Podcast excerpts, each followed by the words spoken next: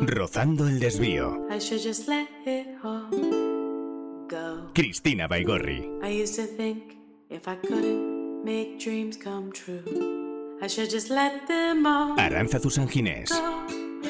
seems impossible. Desde la cubierta, un hombre llamado Walter Benjamin observa cómo atraca su barco en el puerto de una isla mediterránea. La luz del amanecer del 19 de abril de 1932 alumbra el habitual trajín de recibimiento en el muelle. Los marineros preparan las amarras. El barco primero disminuye la marcha y después se pone en reversa. La inercia de la embarcación sobre las aguas es una fuerza que necesita ser compensada.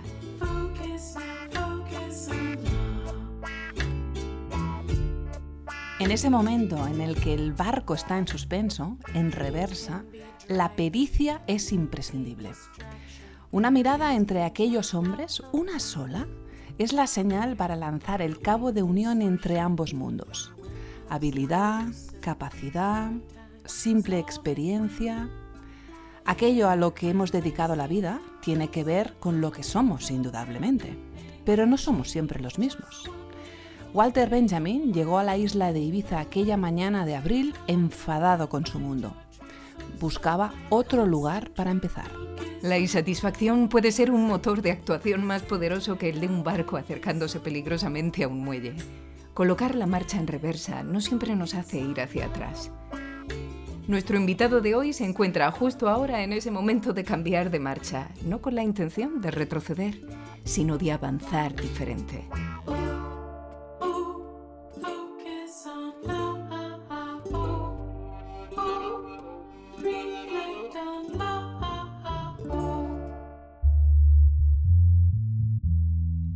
Juan Miguel Triviño, bienvenido, ¿qué Muchas tal? gracias, estoy muy bien. Juanmi, ¿qué tal? Muy bien y muy bien acompañado. Muchísimas gracias. ¿Juanmi o Juan Miguel? ¿Cómo te llamamos? Pues mira, eh, todo el mundo me dice Juanmi, mis amigos me dicen Juanmi, pero mi nombre es Juan Miguel y a mí me gusta. Juan Miguel más que Juanmi. Luego hay gente, mucha gente que me llama Juan y hasta en mi comunidad hay amigos muy queridos que me llaman, que me llaman Miguel. O sea, que te quiero decir que es un- yo prefiero Juan Juan. a Luismi. Vale. ¿Entiendes? O sea, prefiero el 50% de acierto al 100% de error. Entonces, es como, como sé que al final me vas a terminar llamando Josemi, pues chico, di Juan, di Juan, ojo que el administrador de mi comunidad me llama Juan Vicente, porque oye Juanvi y no se siente con confianza, y dice Juan Vicente y digo, hombre, ya, esto ya es pasarse. Así que como queráis, Juanmi, Juan Miguel o Juan. Vale, pues yo me pido Juan, tú, Arancha. Yo, Juan Miguel. Pues venga, yo Juan, tú Juan Miguel. Venga, por ello. A ver, vamos a ver. Tengo que confesar, Juan, que cuando leí tu historia de cambios, tu, tu ficha, una ficha que hacemos de todos vosotros, eh, hubo una escena que me llamó poderosamente la atención.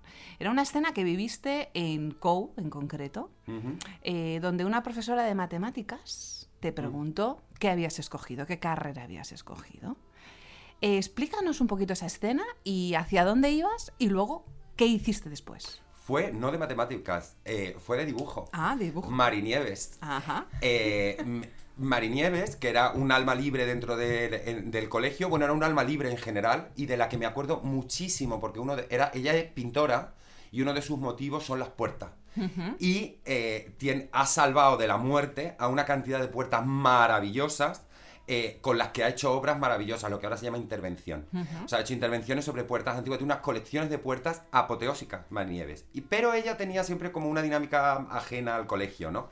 Y entonces era como, ¿qué vas a hacer o qué no vas a hacer? Era como más de cosa gorda, pues del, del padre del Olmo, del jefe de estudios, de don Manuel Montanero, de tal, tal, profesor de física, de química, gente como con más enjundia, ¿no?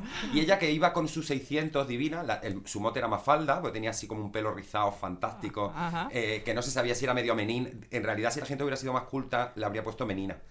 Total, que ella me paró y me dijo, oye, Triviño, me he enterado de que vas a hacer ingeniería de camino. Digo, ah, pues sí. Dice, ah, pues no. De ninguna de las maneras. Claro, que alguien como Marinieves te diga no, es, mm, es- uy. Tú tienes que hacer algo relacionado con el derecho, con la diplomacia, con la relación entre las personas, con la, con, con la resolución de conflictos, con el liderazgo, con, con el cambio de las cosas. y, y entonces ella me hizo pararme en seco y ella hizo que yo hiciera Derecho y Empresas en ICADE. O sea, ella me cambió, yo, yo iba, iba a haber hecho ingeniería de caminos. caminos. Y por mi perfil, hombre, vaya usted a saber si yo no hubiera sido capaz de, de culminar aquellos estudios que no son fáciles. Pero yo no soy de dejar las cosas a la mitad. O sea, que a lo mejor ahora sería ingeniero de caminos. No lo sé. ¿Eras adicto a las películas de abogados? ¿O no era un sector que te llamara la, la atención en absoluto directamente? Yo ahora, fan total de las series. Ahora. Ahora, ahora. Un The Good Wife me vuelve loco. Pero. Te lo digo porque, perdona, muchos de nosotros escogimos derecho, quizás por, por familia o tal, pero había realmente un trasfondo de imagen. Quiero decir, ¿qué representaba un abogado? Era una imagen muy, muy icónica. ¿No se te había pasado por la cabeza el hacer derecho antes o, o ¿Sabes sí? qué pasa? Que yo no tenía quietud para ver nada eh, hasta muy tarde. O sea, yo empecé a leer a los 16 años. Antes hubiera sido una tarea imposible. Lo resolvía de otras maneras, pero no tenía. Yo esa- eso no lo entendía y ahora mi psiquiatra me da luz y me dice que tengo hiperactividad, o sea, TDAH, no sé qué, y altas capacidades prevalente en adulto. Que por lo visto, mm, eh, hombre, muy frecuente no es, pero tampoco es marciano.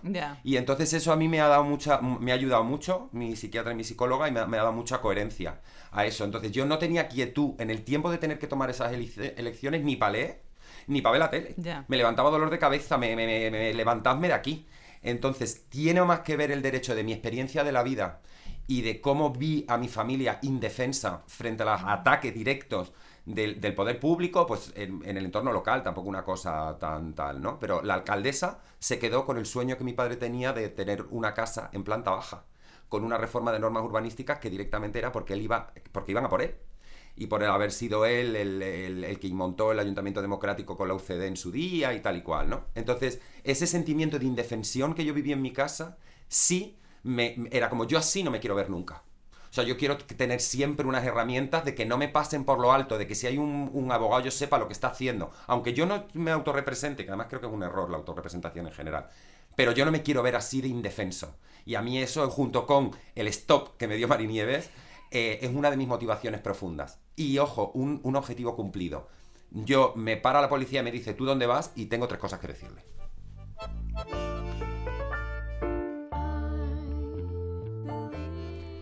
Haces derecho, empiezas a ejercer como abogado en el primer despacho al que, al que, al que acudes. ¿Sí? Eh, esa experiencia, explícanosla un poquito, pero luego me gustaría que te detuvieras en el gran cambio que hiciste después.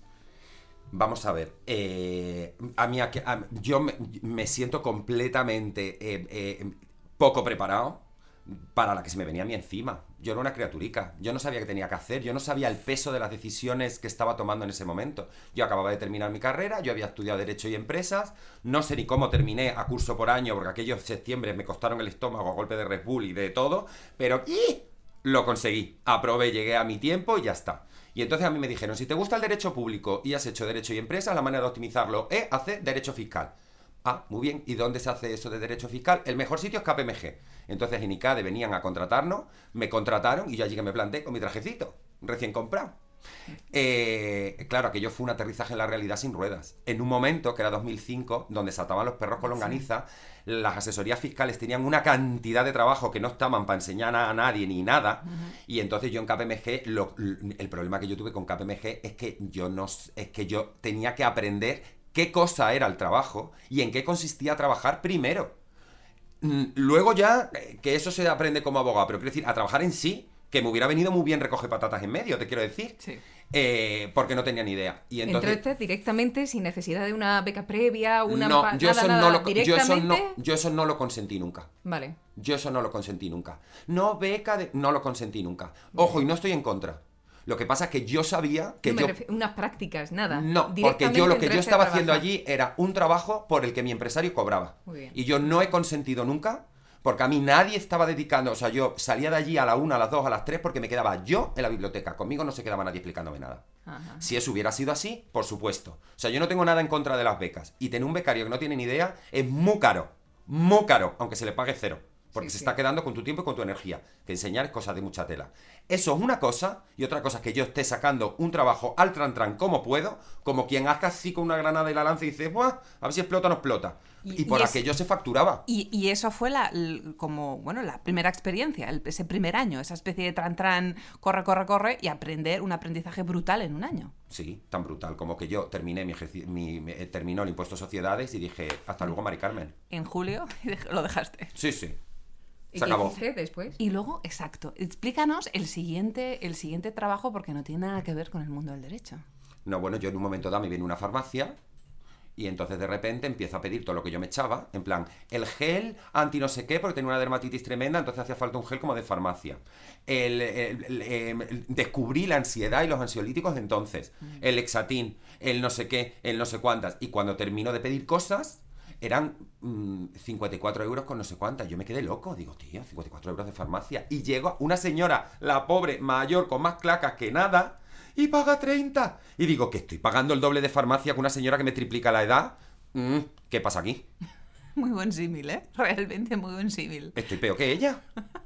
Eso durante el tiempo, por eso dejaste el despacho, porque empezaste a verte que... No, no, cosa- no, no, no. Yo, te- yo tuve Ya un lo problema, habías yo dejado. tuve un problema de ansiedad tocho. Y es como, si de esto iba, a mí ver, ver la castellana desde la planta 24 no me compensa. Que mis clientes sean Cuétara, que era uno de nuestros grandes clientes, y que además luego con, con Cuétara ha tenido tan buenas experiencias en otros ámbitos y tal, y con Coipe, y con. En fin, con muchas cosas. Y hice cosas que fueron interesantes y que yo es mi pozo. Pero como, si de esto va, para ti. Así que ahí tienes tu primera crisis y comienzas a hacer otras cosas. Imagino que no buscarías No, yo me inmediatamente agobié después... la vida entera porque, claro, era como, tío, yo tengo un trabajo, de hecho no un trabajo cualquiera, el trabajo por el que un millón de chicas matarían, y entonces, eh, y yo vivo de mi, o sea, que sí, yo vivo de mi padre. Yo no le puedo decir ahora a mi padre que deja un trabajo y que ahora lo que me ingresaba al curro, me lo ingrese él, porque así no son los apaños. Entonces yo me empecé, a- me empecé a buscar trabajo de lo que fuera.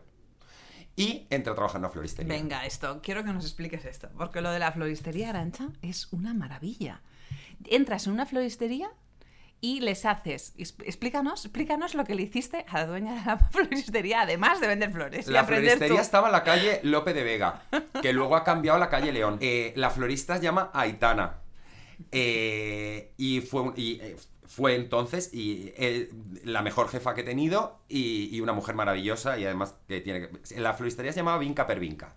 Entonces yo mm, era amigo del novio que ella tenía... ah, Total, que entré. Y ella mm, tampoco se fiaba mucho, era ¿Y como... tenías alguna idea de flores? Ni idea. O sea, ojo, ¿eh? Y Una- entonces- Un abogado fiscalista en una floristería sin ni idea de flores. Es el título de, una, de un, casi casi de un libro, ¿eh? Bueno, si fuera por novela. eh, y entonces, eh, y claro, yo veía que aquello se me escapaba porque ella estaba escéptica, perdida, en plan, no, si me parece muy listo, y yo sé que tú estás muy preparado para todo, y no sé qué, no sé cuánto, porque yo allí monísimo con mi traje y con mi todo. Buenísimo. Y claro, ella flipando, una hippie tremenda con sus flores, en plan de, ay Dios mío, ¿en qué momento voy a dejar yo mi negocio recién abierto en manos de este? Dice, pero es que tú no sabes de flores, Juan. Y digo, "Tss, esto no es el jardín botánico. Esto es una floristería. Esto va de vender flores. Eres, eres un hombre con mucho arrojo. Esto es, esto es mm, vender flores. Y yo de flores no sé, pero vender sí. Pues tengo, vengo de un abuelo que, que vendía, ¿no? Lo que se dice esto de vendía frigoríficos a los esquimales. Sí. Pues vengo de una familia de gente tratante y de gente hábil con la lengua y que si tú te lo crees, tú lo vendes. Digo, y a mí las flores me parecen bonitas, todo el mundo tendría que tener una flor y yo esto lo vendo. Y eso funcionó. Entonces, ¿por qué lo dejaste? Lo dejaste, te fuiste, porque después llega un segundo despacho, ¿no? Sí, porque, bueno, después llegan más cosas. O sea, de- después de la floristería hubo un momento en el que yo pilotaba aquello. O sea, yo pilotaba el envío de fotos, eh, hice un plan de marketing de cuáles son los negocios con mayor valor añadido de no sé qué. Lanzó la floristería desde el punto de vista... No, no, no, no, no, eso le corresponde a Aitana. Ah, vale, vale, vale. Eso es Aitana, pero quiero decir, puse yo orden, un poquito de orden En y la parte disciplina. jurídica. Sí, o sea, yo llegué donde los hippies no llegan, dejémoslo ahí. Eh, y Sí, entonces... es, es importante, efectivamente, la parte jurídica cuando te cuando coincides con personas que, que por lo que sea no tienen la misma formación. No, es no, muy no. importante. Y te diría, hippies del mundo, poner al menos Exacto. un abogado en vuestra vida, al menos alguna vez Al en vuestra menos vida. una vez en vida, sí, no señor. muráis sin eso. Absolutamente No de acuerdo. No muráis. Es como tu maricondo. Eh, Flores. Sí. Flores, Entonces, plan de yo, hay una, yo hay un momento en el que estaba pues tan agustico, como estamos tan agusticos. Y, y entonces eh, yo soy una persona de fe y, me vino automáticamente a la cabeza eh, señor, estamos aquí también, echemos tres tiendas, una para ti, otra para el profeta Elías, da, da, da, da", ¿no? Cuando está justo antes de que Cristo vaya a Jerusalén. Y él contesta, apártate de mí, Satanás, porque yo tengo que hacer el camino que tengo que hacer. ¿Agustico estamos aquí? Sí. ¿Agustico nos quedaríamos? Sí. ¿El camino que hay que hacer es otro? También. Move, move. Y eso es lo que... Y, y entonces dije, ¡uh! No, si quieres de vivir de las flores, monta un negocio, tira para adelante, asesora flores, hazte abogado floralista, yo qué sé, pero muévete. Y entonces mi movimiento fue a las oposiciones. Oposiciones, como yo digo, parte 1. Esas oposiciones, digo, por, por ir avanzando un poquito. Sí, sí. No las apruebas No, y saltas a un segundo despacho. sí, Otro gran despacho que hay en este Sí. país. Estás casi cuatro años en él. sí, Em, ¿Nos quieres explicar un poquito de ese despacho? sí. Uria Menéndez. Mis amigos me, me dicen siempre que tengo mejor recuerdo de cómo yo... Que yo no me acuerdo cómo yo estaba entonces, que yo estaba fatal. No es verdad. A mí, aquellos, a, a mí ellos me enseñaron a ser abogado y a ser un buen abogado. Y eso no se aprende en cuatro años si la caña no es mucha. O sea, con, una, con una media jornada, en cuatro años uno no aprende a ser abogado. Eso es así. Eh, ahora bien, ¿fueron buenos conmigo? No. O sea, me puse muy malito del hígado, muy, muy malito del hígado. Te diré que me fui del despacho en taxi a La Paz.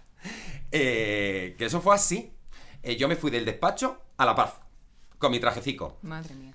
eh, con el hígado papaté. Y, y cuando me reincorporé me despidieron. El día que me reincorporé me despidieron. Y sinceramente, que eso pasa, yo lo sé. Que eso me fuera a pasar a mí, en Uría, con mi socio, formaba, no formaba parte de mi horizonte de posibilidades. Entonces te echan, debió ser muy duro, ¿no? Tú habrías continuado en ese, en ese despacho, imagino. ¿no? Lamentablemente sí. porque Lamentablemente, eso dice- Porque no era bueno para mí. Vale. O sea, que al final fue una oportunidad, pero debió ser duro de todos modos, ¿no? Durísimo. Lo que pasa es que, como dice un verso muy bonito de Amado Nervo, a veces mal vestido, un bien nos viene. Entonces, aquello peor vestido no podía ir. Porque yo estaba curado, pero no recuperado. Entonces, estaba muy flojico. Y entonces fue cuando yo, mm, con, el con la indemnización del despido del despacho, eh, empecé la reforma de mi casa. Ah. La primer- mi primera obra. Tu primera obra. Sí, sí, sí, sí. Y dices, ¿por qué? Pues porque te- le vi la cara a la muerte en un lado y a la locura en la otra. Y yo les he visto la carica y sé cómo son. Y digo desde aquí que no molan ni la una ni la otra.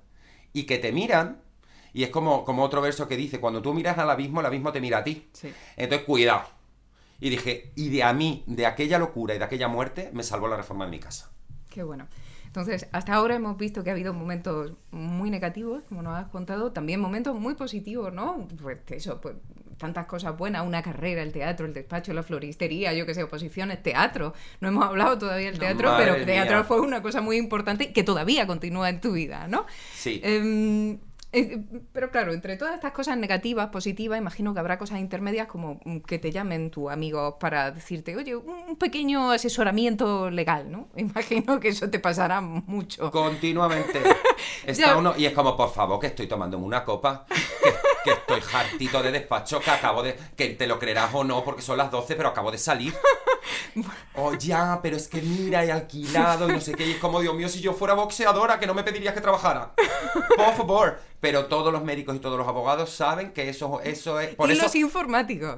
También, también Hay una- serie de colectivos que deberían pagar mucho menos IRPF Esto- porque prestan un servicio a la comunidad impagable. Estoy totalmente de Hago acuerdo. un llamamiento al ministro de Hacienda para que le baje los impuestos a los médicos, a los abogados, a los informáticos y a toda esa gente que permanentemente presta sus servicios por la puta cara. Bueno, pues te hemos preparado, pensando en todo lo que llevamos hasta ahora hablado, te hemos preparado un pequeño montaje que ver qué te parece. Escucha. Término medio. Queremos conservar su precioso diseño, pero suavizarlo un poco con un toque de dignidad clásica. Queremos que adapte usted a su edificio esto. Hay un toque de lo nuevo y un toque de lo antiguo. Y de ese modo complaceremos a todo el mundo. Justo un término medio. ¿Para qué correr riesgos cuando uno puede evitarlos? ¿Lo ve? Queda muy bien, ¿no? Necesito ayuda. Sí, no me ¿Qué puedo hacer? ¿Qué puedo hacer? ¿Qué puedo hacer? Abogado. Tú no te preocupes por nada, yo me ocuparé de todo. Justicia. ¿Qué puedo hacer? Usted debería informarse sobre cómo funciona la ley. Abogado. Un abogado defensor adapta el sistema legal a las exigencias de su caso. Por encima de todo somos sus clientes y su deber es servirnos. Abogado. Abogado. ¿Te has mirado la cara en el espejo? Ven conmigo y mírate. No, no, que vengas, te digo y mírate si tienes valor. ¡Que te mire! ¿Qué es lo que ves? No.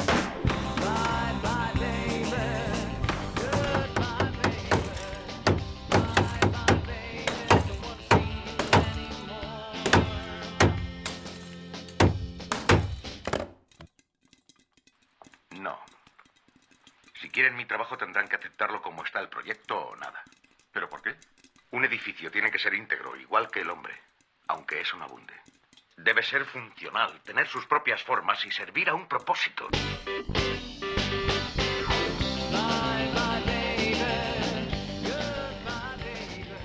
Bueno, algún parecido con la verdad. Es más, espera un momento.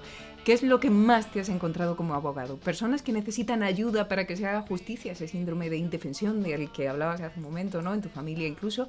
¿O personas que buscan burlar el sistema legal más allá de toda justicia? Wow, qué pregunta. Eh, me he encontrado, a- o sea, depende, pero he tenido de todo. He tenido de todo. Y también te digo una cosa, yo a mí me encanta eh, desfilar y tensar las cuerdas de la legalidad. Yo eso no, no, no, no, no, no voy a echarle la culpa a mis clientes. Y además nosotros tenemos siempre la libertad absoluta de decirle a un cliente que no. Y es una libertad eh, Julián María siempre decía que uno tiene una libertad irreductible que es la que uno se toma. Es decir, yo digo que no te cojo y no te cojo. Y yo, Nuria, dije que nunca iba a defender a los bancos en contra de sus usuarios y no lo hice. Y yo no, perdí mi trabajo por eso. Yo perdí mi trabajo porque me puse malo seis meses. Entonces no es verdad. Y los abogados, además, por código deontológico, te hacen ding dong, te traigo este caso y tú puedes decir, no, ¿por qué? No tengo por qué dar razón de por qué. Porque es mi libertad última, mi libertad profesional consiste en no coger un caso. Ojo, si lo coges, también tienes la libertad de dejarlo, ¿eh? Pero yo esa libertad ya no me la concedo. Si lo coges, a término. Y de esa libertad pasamos un poquito más hacia adelante. Eh, primero entras en una asesoría de una joyería, pero me gusta que nos detengamos después de esa asesoría en una, joyería. eh, intentas de nuevo las oposiciones. Sí. Eh, que esa sería, como has dicho antes, oposiciones parte 2. Oposiciones parte 2. Sí. Eh, ¿Cómo nos describirías esa segunda etapa? Y luego la siguiente pregunta que me gustaría que dijeras es, si las hubieras sacado, si ese último examen hubiera sido, o la última prueba, porque te, te quedaste en ese punto, hubiera sido a tu favor, ¿tú crees que ahora, ¿tú crees que ahora serías feliz eh, en el lugar en el que estabas, en el que, por, por el que postulabas? Como siempre me parece que el alemán suena más categórico, la respuesta es Nein. Nein. Entonces, eh, no. Y además hay que tener un cuidado y una compasión, porque todo el mundo envidia al funcionario que se saca la Ajá. plaza. Pero cuidado, cuidado. Eh, porque, mm, y desde aquí lo in- invito a quien no lo haya leído, es un poco como en Luces de Bohemia, el que tiene el carrito, que tiene que ir tirando del carrito, pero el carrito es muy rentable porque él saca propinas mucho mayores Sí, o, limosnas mucho mayores. Entonces. ¿quién renuncia al carrito si el carrito es pero, y- y- y- pero si quieres tener ese beneficio, no puedes soltar el carrito. Entonces, cuidado, cuidado. Porque ahí sí que tienes el trabajo por el que un millón no, 50 millones de españoles matarían, salvo los, fun- salvo los funcionarios. Sin un, tú, mi paguita, la paguita, la paguita, la ansiada paguita, ¿no? Cuidado con eso, cuidado con eso, porque para que sea una paguita tienes que ser un pésimo funcionario y no hacer tu trabajo. Entonces, claro, tú mientras estás cobrando del ministerio, estás sacando tus casos en el ordenador del propio ministerio. Ya, pero es que eso ya es, hola, ¿qué tal? Si tú eres un funcionario de verdad y tú te haces tu 8 a 3 o tu 8 Trabajas, lo que te sí, sí. corresponda, y tú de verdad tienes una vocación de servicio público, tampoco te creas que te queda mucha energía para todo lo demás. Y a ver quién quita eso. Y tienes un régimen de trabajo tan peculiar, en un universo tan peculiar, que después de cinco años, que no está mal pensar la ley, porque tú no te puedes pedir una... Ah, te pides una excedencia. No tan rápido, Vitercas. Porque tienes que aguantar un tiempo. Ahora mismo, ¿ves? Por eso las he suspendido. Ahora mismo no recuerdo si son tres o cinco eh, años. El caso es que cuando te puedes coger la excedencia, tú ya tienes un suficiente entrenamiento de en qué consiste la función pública. Y ya no es tan fácil que tú te lances a hacer una trimestral de IVA, que tú te lances al pecho descubierto, tú te has acostumbrado con- a, Ojo, que tampoco es que seas el más intrépido si lo que te has dedicado a unas, a unas oposiciones. Ahora como uno se enfrenta a la incertidumbre, a un no sé qué, entonces cuidado. No es tan bendito aprobarla. Padres del mundo, lo mejor que le puede pasar a sus hijos no necesariamente, no digo que no, No, digo no, que no. no necesariamente tienen por qué ser un puesto fijo en la administración que te garantiza. No necesariamente, porque la nómina te la garantiza. ¿Para comprar qué? Pues con muchísima frecuencia, no precisamente la felicidad. ¿Cómo me gusta que digas eso? Además de las eh, bueno de, de esa segunda parte de, de las oposiciones, eh, entras en la oficina de ayuda al refugiado. Otra vez vuelve esa parte de ayuda de los abogados, que por la que yo creo que muchos de nosotros hacemos derecho, porque yo sí que lo hice, por ejemplo, por, por el prototipo del abogado, por eso te he preguntado en las Yo no películas, yo, fui un poquito por te ahí. ya te veo que tú eres de las de matar a un ruiseñor. Yo era no un es mi caso. Sí, señora de, de no Atticus, es mi sí, caso. señora, era no es mi ático. caso. Pero eh, por otro lado, mm, da la sensación que el círculo en tu caso se, eh, es, es redondo, porque ahora mismo estás en la oficina de ayuda al refugiado y por lo tanto eh, en la parte más, más nuestra de esos abogados áticos de nuestro día. Eh, Fíjate. ¿Estás contento ahí? ¿O sin embargo simplemente es un trabajo que te da... que te Mira, la administración pública ha hecho por mí en esta interinidad, que además toca su fin ahora, porque yo estoy en una interinidad por vacante, entonces alguien tomará mi plaza. Eh, mi puesto es de, creo que de auxiliar administrativo, tampoco estoy muy seguro. Eh, quiero decir que es un trabajo muy sencillo, no es que yo esté ahí de abogado de las Ajá. estrellas, ni nada así, ni salvando a los pobres refugiados, ni nada que tal. O sea, el, el- el refugio, la frontera y tales son asuntos terriblemente complicados que no se prestan a sí, no, quitemos fronteras, pongámoslas estrictas. No, no, no, no, no, no, no, no, no, no, no, no, no, no, no, no. Eso es una un- cosa muy complicada. Más complicado de lo que nos queda. A ti que te gustan los círculos, a vosotras que os gustan los Nos círculos, gustan los círculos, te sí. vas a quedar muerta cuando te diga que no solo trabajo en la oficina de ayuda al refugiado, sino en el departamento de apátridas. Wow. Digo, ¿será posible que un gato silbe? Entonces, claro, digo, señor, eh, no hace falta que yo te diga qué quieres decir con esto, porque es bastante evidente, ¿entiendes? Es como, no es que mis pobres solicitantes mayoritariamente No, no, no, saharauis. Estén apátridas, es que lo soy yo, Dios mío, dame un pasaporte. Entonces, le tengo muchísimo que agradecer a la administración pública que en un tiempo muy complicado de mi vida, que es para dónde tiro, eh, me haya dado la cobertura de la interinidad, la paciencia infinita de mis jefes. Yo he trabajado muy duro y también les he quitado muchos marrones y mi nivel profesional no se corresponde con el de un auxiliar administrativo y mis servicios no se han limitado a eso. Eh, pero tío, mi Blanquita en su momento y mis otros jefes en el, en el Mitramis, Ministerio de Trata, no sé qué, han sido gente increíble conmigo. Pues como seguro que les haces muchísimas preguntas a esos apátridas y a esos refugiados, hemos pensado que te vamos a hacer una batería de cuestionario. De lo que, del- y además son preguntas que queremos contestaciones cortitas. Sí, Vale. no o las dos opciones que te damos. Voy a intentarlo. Y queremos que además te vamos a hacer- va a ser rapidito para que no tengas tiempo de pensar, porque la verdad está muchas veces en el momento en el que uno no piensa, que es así directamente, dice la verdad. Vamos a ello. ¿Vino o cerveza? Vino. Tu lugar en el mundo. Kilosa. Escoge una revista. AD, Interiores, Nuevo Estilo o Casa Viva. AD. ¿Qué le vamos a hacer? Si te tocara la lotería, ¿en qué lo invertirías? Una parte importante en, en teatro. Si un cliente de un proyecto inmobiliario que te encanta quisiera algo que para ti es un error garrafal y no pudieras convencerlo a pesar de que te empeñas en ello, ¿terminarías por obligación el trabajo o lo dejarías sin remordimientos? Si el error es estético, nine. ¿Sí? Sí. Wow. Las mejores palabras de ánimo que te han dedicado jamás. Hace muy poco mi amiga Gema, Juan mi brilla. ¿Piso en el centro o casita en el campo o delante del Hombre, como me acaba de tocar la lotería. La has dado. no sabes tú nada. A ver, esta me encanta, porque yo soy de Granada. ¿Yerma, bodas de sangre o la casa de Bernarda Alba? Qué pobreza la mía no tener un rayo entre las manos para partírtelo. La casa de Bernarda Alba. El viaje de tu vida, tanto si está pendiente como si no. Ay, es que no soy yo del viaje de ¿No mi vida, de el viaje de mi vida. Bueno. No soy yo el viaje de mi vida. Mi sitio para viajar, Venga. mi Cádiz. Tu Cádiz. Termina la frase. Si volviera a empezar, nunca haría. Afu. Eh... Nunca haría tanto caso, coño.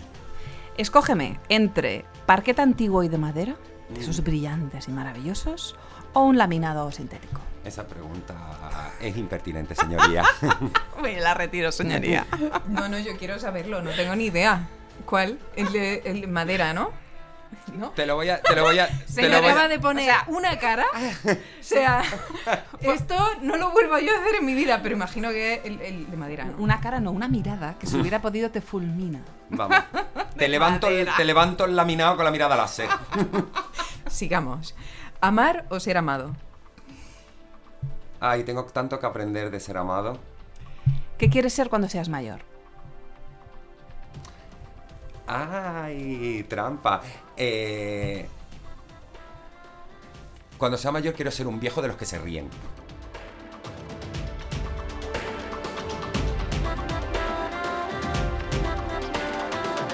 ¿Crees que te has reído poco en tu vida? Me he reído muchísimo, pero noto que hay una correlación directa entre la edad y la risa. Un bebé no para de reírse, un niño no para de reírse, un adolescente con la papera no para de reírse. Los jóvenes se ríen un montón, pero ya no tanto como con los adolescentes. Ya empieza la gente en el mundo profesional y empieza a dejar de reírse, a dejar de reírse, gente de manera dramática, yo incluido, ¿eh? De... Y eso ya te conduce a ser un viejo...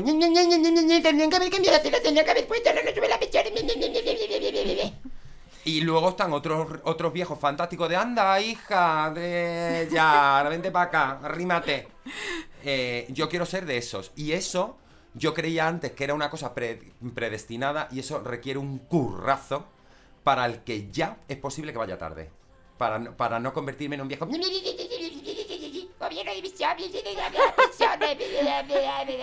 No, vas por el buen camino. Es curioso, hay una hay esto que dices de la risa, yo lo relaciono también con el cantar. Mi madre ha cantado toda la vida en casa y a medida que va pasando el tiempo canta menos. Y ella me decía cuando yo era pequeña que mi abuela le había pasado precisamente eso. Ella, mi abuela cantaba muchísimo haciendo las tareas en la casa y poco a poco dejó de cantar. Y yo ahora vuelvo a mi casa y mi madre prácticamente no canta, ¿no? Pero bueno, una de las respuestas que a mí me ha llamado la Pues es atención. exactamente así. Es así, Porque en mi es casa también. Y eso es un drama.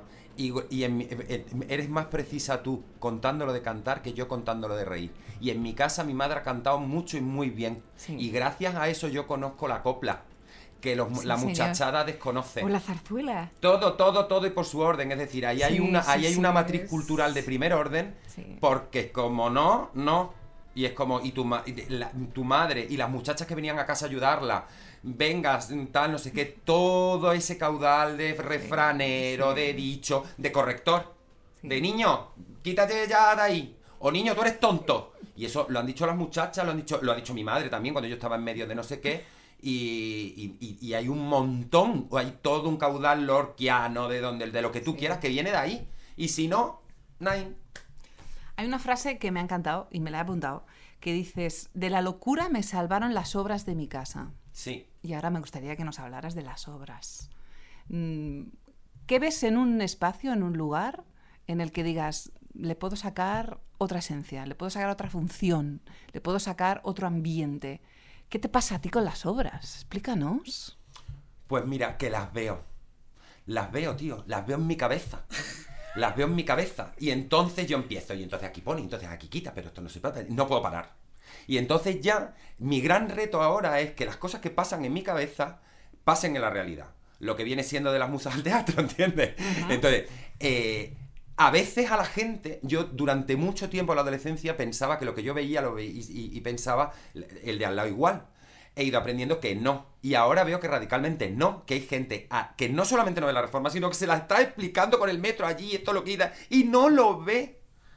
Entonces, eh, me pasa con las obras que me. que, que, mm, como me dijo eh, mi buenísimo amigo Antonio Castillo Algarra, eh, Juanmi, si el problema no es el mal que se hace, sino el bien que se deja de hacer. Entonces, mi, mi- mi- mi obsesión ahora es no dejar de hacer bien. Entonces, las obras para mí es una manera directa de hacer bien porque yo me la gozo. Donde gente se quiere morir, yo me la gozo. Pero no digo las obras de decoración A, de, qué- de qué color ponemos las cortinas. No, no. Derribo, racatacatacatacatacatacatá, martillo rotor percutor, esto va abajo, esto va arriba, esto no sé qué. Y me cansa. Entonces yo llego a casa cansado bien, es decir, intelectualmente agotado y físicamente en el mismo nivel de agotamiento. El despacho me agotaba la cabeza, pero no el cuerpo. Y me repone el alma. El despacho se quedaba con mi alma, con mi cuerpo y con mi cabeza. Y las obras se quedan hasta donde ya he resuelto, por la cabeza ya he resuelto. Ya lo que queda es hacer. Se queda con mi cuerpo y me duplica el alma. Porque me cojo el alma del sitio. No es esto que es como el, el alma. Los sitios tienen una almita. Los sitios tienen una almita. La obsesión con el hidráulico, coño, pues no lo vas a poner en el enchampla. Pues claro que vas a poner mosaico en el enchampla, en el dreta y en el querra. Pero si tu piso se ha construido en el 2000, ¿dónde vas con el mosaico? Claro, algo que no hemos, algo que no hemos dicho en este tiempo es que, claro, Juanmi, vamos, venía de ser un abogado y ahora está rozando el desvío, que nunca mejor dicho que en este caso. Es el invitado hacia- que más rozando el desvío te- estamos, eh, tenemos. Justamente es el, el invitado que está ahí viéndose el desvío porque está iniciando un nuevo camino, un camino de obras. ¿A qué te quieres dedicar? a un proyecto en el que la, la centralidad sea la obra. Por tanto, cuanto más hecho mierda esté el sitio, mejor. Por un lado. Y por otro lado, como el pleito se paga en casa, cuantos más problemas jurídicos tenga, mejor. Y además me encanta que el trato sea, el trato, mi abuelo decía, y en el sur se dice, el trato tiene que ser apretado. Sea, no te doy ni un duro más, pues yo no consiento ni uno menos. Y ahí es donde está el trato, un trato respetuoso. Pues si tú le das a la gente, en Madrid eso se está malogrando un poco, pero si tú le das, eh, es como los guiris, si tú le das a alguien el doble de lo que espera recibir, tú creerás que ese tío te va a coger cariño. No es verdad, te ha perdido el respeto. Entonces, el trato tiene que ser apretado para que sea respetuoso. El comprador respeta lo que está comprando y el vendedor respeta la oferta del comprador. Pero para eso tiene que ser apretado. Y eso se ha perdido. Hay que rega- no, no negociable. ¿Cómo que no negociable si en la vida lo es todo? O sea, yo un anuncio, por barato que sea, que dice no negociable, perdona. Lo que vale tu casa lo calculo yo, que soy el que va a poner las perras. ¿Cuál es el, el momento de una obra que más te gusta? El derribo. ¿Por qué? Porque es cuando es para fuera telaraña. Que zarga todo lo malo.